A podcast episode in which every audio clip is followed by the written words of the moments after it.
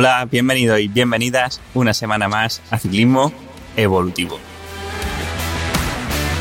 Hoy voy a tratar un tema en el que llevo pensando no meses, sino años. Es un episodio que le debía a gran parte de los oyentes. Hoy quiero hablar de la motivación. Reconozco que yo también caigo en la falacia de pensar que el mundo es como nosotros vemos que es en una especie de mito de la caverna de Platón moderno. Lo digo porque yo personalmente, como ciclista primero y como entrenador después, he estado en contacto casi siempre con personas cuyo principal problema ha sido el exceso de motivación para entrenar y no la falta de esta. De hecho, este creo que es uno de mis principales problemas. El exceso de entusiasmo y ganas de trabajar a menudo nos hace no ser capaces de parar, de desconectar y de mejorar. Pero no puedo ignorar la gran cantidad de mensajes que he recibido y leído sobre algunos consejos para mejorar la motivación para entrenar y que podemos aplicar también para estudiar, comer sano o tener mejores hábitos. Seguramente por eso en mis podcasts lanzo mensajes hacia este tipo de personas que son como yo, donde intento poner perspectiva y eliminar el exceso de perfeccionismo. Pero la psicología, como el entrenamiento, ha de ser individualizada a cada persona. Lo que sirve para tu vecino no sirve para ti. Y estos mensajes pueden ser adecuados para cierto tipo de personas, pero negativos o inocuos para otras personas que lo, lo que necesitan es un empujón para empezar. En el podcast hago mucho hincapié en que nos pasamos de entrenamiento, pero probablemente el problema del 80 o 90% de la población es el contrario, hacer demasiado poco.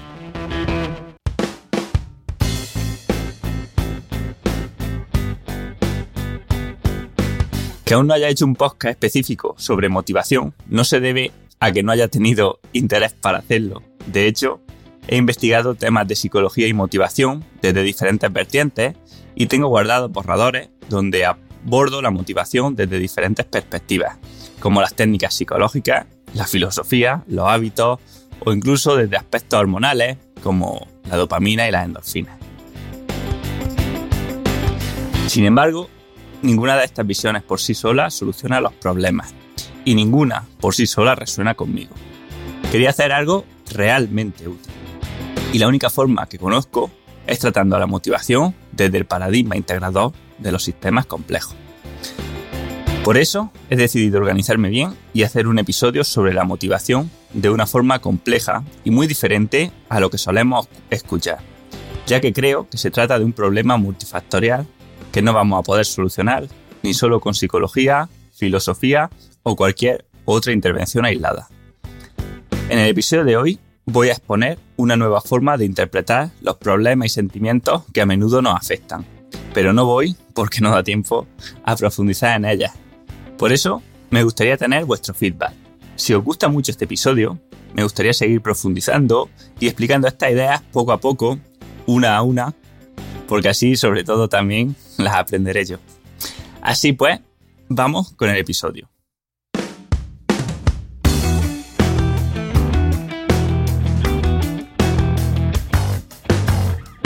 Como ya intuís, los que habéis seguido el podcast o leído mi libro, la motivación es una cualidad del estado de ánimo que emerge de la interacción entre quiénes somos, el disfrute o afectividad que sentimos por una tarea, nuestra activación, la importancia que otorgamos a esta tarea o nuestro grado de fatiga y experiencia previa.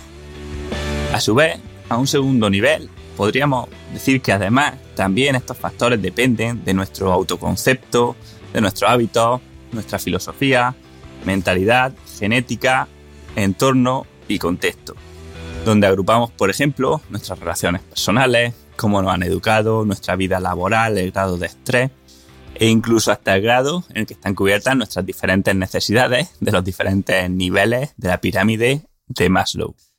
Es obvio, pero también a veces se olvida que no podemos esperar que una persona que no llega a fin de mes tenga la misma motivación por una tarea como entrenar o comer sano que una persona que tiene sus necesidades básicas cubiertas. Como veis, la motivación forma parte de una red compleja donde todo está interrelacionado con todo, lo que provoca que sea imposible solucionar el problema si la separamos por partes y solo intervenimos de forma reduccionista y aislada en una de ellas. Todos los factores que afectan a la psicología y la mentalidad interaccionan entre sí mediante causalidad circular. La afección en los factores menos importantes, algunos contratiempos o perturbaciones, como por ejemplo que se te rompa el coche o te duela el estómago, puede provocar cambios a niveles más grandes, a niveles meso, por ejemplo, que dejemos de entrenar ese día, que le gritemos a alguien, y si son lo suficientemente fuertes, también pueden estos provocar cambios a un nivel aún más macro. Por ejemplo, que cambiemos nuestra autopercepción o nuestros objetivos, que nos empecemos a considerar como una persona mala, una persona que grita, o que tiremos la toalla y nos convenzcamos de que ya no queremos entrenar o ya no queremos cuidarnos o cambiar de objetivo. Y a su vez, y por supuesto, estos cambios macro grandes generan multitud de cambios de vuelta a los niveles más meso y más micro. Entiendo que esto de la causalidad circular, los niveles micro, meso, macro, son difíciles de entender al principio. No os preocupéis, a mí también me pasó. Por eso creo que es interesante que leáis el libro de la naturaleza del entrenamiento para comprenderlo un poco mejor, sin pasar directamente a los artículos que hay publicados sobre ello. Pero lo que sí está claro es que no deberíamos negar que esto ocurra solamente porque rompa con lo que hemos creído hasta ahora o porque no lo entendamos. Mucha gente que no entiende la complejidad critica estas ideas por, entre comillas, no ser prácticas, cuando en realidad es al revés. Ellos proponen siempre medidas reduccionistas, como que vaya al psicólogo, que, entre comillas, tenga más compromiso, o directamente dirán que la gente de ahora es débil y no tiene los objetivos claros como antiguamente. Yo creo que nadie es vago o inconstante per se, sino que todo depende del contexto. Muchos son muy vagos estudiando, malos estudiantes, pero luego en el deporte o en lo que les llena, sea lo que sea, son personas muy sacrificadas y esforzadas. Solamente tenemos que encontrar las causas de por qué un tema o un ámbito no nos quema por dentro para dar nuestro 100% y por qué otros sí, y encontrarlo. De hecho, yo creo que el principal problema por el que no solucionamos nuestros problemas psicológicos o motivacionales es que cuando pensamos en motivación, le damos demasiada importancia a lo que es la psicología pura y dura y esperamos la frase, el vídeo o el evento mágico que de repente nos haga estar motivados por algo. Nos creemos que daremos un giro a nuestra vida solo por escuchar las palabras adecuadas. Pero esto nunca ocurre así. La motivación no se puede comprar ni aparece de la nada. No te motivas para actuar gracias a que te compras una bici nueva. La sesión, el vídeo, el libro de autoayuda te puede ayudar a dar un empujón inicial, pero si no continúas remando tú, el efecto pronto desaparece. Después de este empujón inicial son los hábitos, tu forma de vida, lo que quieres, lo que te gusta y los objetivos los que hacen que sigamos realizando las acciones que queremos sin necesidad de utilizar la fuerza de voluntad cada día para obligarnos a actuar bien. Por eso, cada acción que realizas te hace más proclive a seguir realizándola. El estado de ánimo es dinámico y por ende no mejora solo por pensar correctamente, sino sobre todo por lo que hacemos, por actuar. La motivación adecuada para la tarea es una cualidad similar a estar en forma. Y del mismo modo se puede trabajar, pues depende en gran parte de quién eres, lo que sería similar a cuál es tu estado de forma y de qué quieres conseguir, que sería tu objetivo, tu meta. No te haces más fuerte leyendo libros de estoicismo, sino experimentando situaciones de adversidad, afrontándolas con éxito y saliendo de ellas más fuerte. Así, puesto que el estado de ánimo es dinámico, no lineal y emerge de cambios fisiológicos, pues recordemos que el cerebro también es materia y se ve afectado por todo lo que ocurre al resto del organismo, podemos tratarlo de igual manera que hacemos con el proceso de fatiga.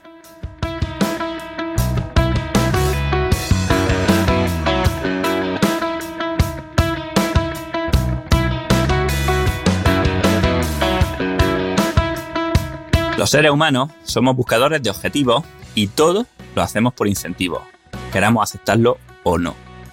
Algunos incentivos son claros y fáciles de ver, como ganar dinero o ganar competiciones, pero otros son menos intuitivos, como el sentimiento de bienestar que experimento por saber que estoy haciendo el bien o por lo que es justo. Pero siempre tenemos incentivos. Sin incentivos nos dejaríamos morir, no nos levantaríamos de la cama. El objetivo, el incentivo, nos atrae y genera la acción. Por eso, marcarnos los objetivos adecuados es vital para estar motivados. Pero, conforme avanzamos en el camino hacia estos objetivos, aparecen contratiempos, perturbaciones, problemas y tentaciones por otros objetivos. Al igual que pasa en la fatiga, en la enfermedad, en las lesiones y en otra infinidad de procesos complejos, la acumulación de perturbaciones hace que nuestro comportamiento sea metaestable y empiece a transicionar entre el cumplimiento y el no cumplimiento de la actividad. De igual forma que cuando nos ejercitamos cerca de la extenuación empezamos a alternar entre el deseo de parar y el deseo de continuar, nuestra motivación empieza a transicionar conforme se acumulan perturbaciones y lograr el objetivo se va haciendo más difícil. El cociente en la negociación entre, por un lado, el beneficio que me va a producir una acción y, por otro lado, el denominador, el coste que me provoca esta acción, cada vez se va haciendo más cercano a uno conforme empiezan a acumularse estas perturbaciones. Cuando empezamos a creer, aunque sea inconscientemente, que seguir realizando una acción no es más costoso que el beneficio que conseguiremos al realizarla, cualquier perturbación añadida es capaz de desmotivarnos y hacer que cambiemos de objetivo. Y es precisamente en estos momentos de metaestabilidad, de duda, donde tenemos problemas y nos debatimos entre si seguir o no, donde los hábitos y el autoconcepto aparecen y hacen su magia.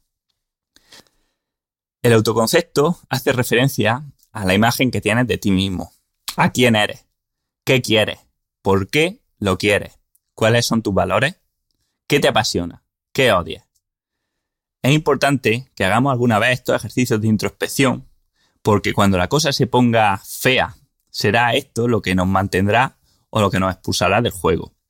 Si, por ejemplo, entrenas por ti, porque eres una persona sana, porque eres una persona que quiere desarrollar su cuerpo y su mente, porque te quieres poner a prueba o porque sueñas con ser profesional, será mucho más probable que sigas esforzándote y trabajando en los momentos de crisis, de metaestabilidad, que si lo haces por estética o por probar o porque es lo que tus padres quieren que hagas. Así que esto del autoconcepto es similar a lo que podríamos llamar, entre comillas, pasión y es la característica común de todas las personas que llegan a tener éxito en algún campo. Al final, con el paso del tiempo, la vida siempre nos pone contra las cuerdas. Hace falta tener un propósito muy firme y claro para seguir adelante pese a ello. Como digo en mi libro, nadie te pide que no sufras ni que no lo pases mal. Es imposible salvarte de eso.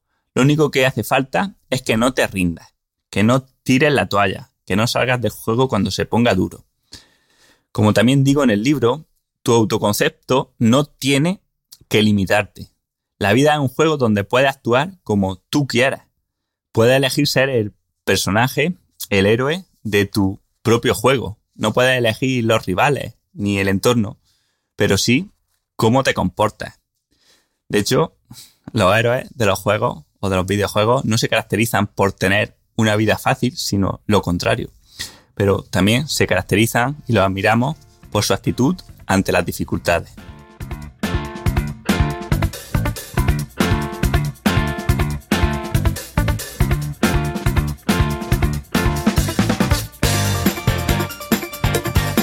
Muchas veces, como digo, nos centramos en encontrar la terapia psicológica que nos ayude, la filosofía, los hábitos, y todo esto está muy bien, pero una de las principales claves para tener éxito en lo que hagamos y no cejar es que cuando lo que haces y lo que eres se alinean, ya no hace falta luchar por mantener los hábitos.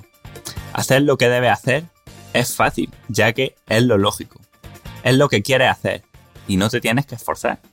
Si eres una persona a la que le gusta entrenar, no te tienes que esforzar por entrenar. Si eres una persona a la que le gusta aprender, no te tienes que esforzar por coger un libro que te gusta y empezar a aprender. Es que es lo lógico.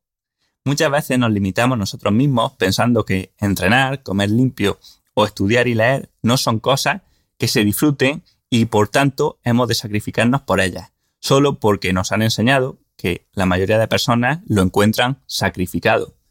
Pero si te conviertes en la persona que ama entrenar y ama aprender, como me pasa a mí, por ejemplo, hacer eso cada día del año, especialmente los festivos, no es una carga, sino un placer.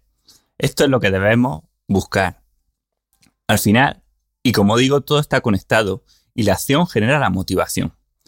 La repetición de una acción lleva al hábito y el hábito, tachan, tachan, lleva a que algo nos guste. Cuanto más hacemos algo, más nos gusta, da igual lo que sea. Entrenar, comer determinados alimentos, ver series o no verlas. Somos seres muy modelables y amigos de las rutinas. Y nuestros gustos pronto se adaptan a lo que les damos. Igual que el paladar, pronto encuentra sabroso el chocolate amargo cuando dejas de tomar chocolate con azúcar, así nosotros también empezamos poco a poco a disfrutar las actividades que realizamos, aunque al principio nos sea costoso esforzarnos. Por eso muchas veces decimos que lo único que necesitas es arrancar. No te quedes paralizado buscando la inspiración ni el vídeo mágico sobre motivación. En lugar de eso, empieza poco a poco, pero de forma continua, a hacer lo que quieres ser. Cada acción que realizamos pasa a afianzar lo que somos. Cada acción que realiza aumenta la probabilidad de que la repita al día siguiente, tanto para lo bueno como para lo malo. Es el poder de los pequeños hábitos. Aunque no seas consciente de ello, lo que hace hoy, ahora, cuenta mucho. Antes de pasar a la parte final y más práctica del episodio de hoy, un pequeño espacio para la promoción y como dije, ya no voy a hablar de mi libro, sino simplemente a leer algunas de las reseñas que nos van llegando a la web de Amazon del libro. Esta nos la dejó Andrew, que dice, soy fisioterapeuta en mi segundo año de doctorado. Mi pasión por el deporte me hizo comprar este libro. Me sorprendió muy gratamente, de lo mejor que he leído en los últimos años, que no es poco, y además en castellano. Este libro te ayuda a entender el entrenamiento desde el punto de vista de sistemas complejos a través de ejemplos muy claros que ayudan en el proceso. Cualquier ser vivo, incluso los humanos, debería considerarse como un sistema complejo. En fisioterapia, todo el mundo habla y reconoce el, modelo biopsicosocial, pero muy a menudo se aplica la visión reduccionista y se divide a la persona por parte. Imprescindible lectura para entrenadores, deportistas curiosos o cualquier profesional que trabaje con personas o sistemas biológicos. No os echéis para atrás ante una posible lectura difícil, muy amena y didáctica, llena de ejemplos para el público en general. Bueno, pues Andrew, muchísimas gracias por tu reseña y también, por supuesto, a todos los demás que la habéis dejado. Y también deciros que es una sorpresa muy agradable ver que el libro ha gustado tanto a personas de campos diferentes al entrenamiento, como este de la fisioterapia, pero también de personas que me han contestado de los ámbitos de la nutrición, de la psicología, de la medicina o incluso, eh, sorprendentemente, hasta del ámbito de la empresa. Así que ya sabéis, como siempre, os dejo el enlace en las notas del episodio.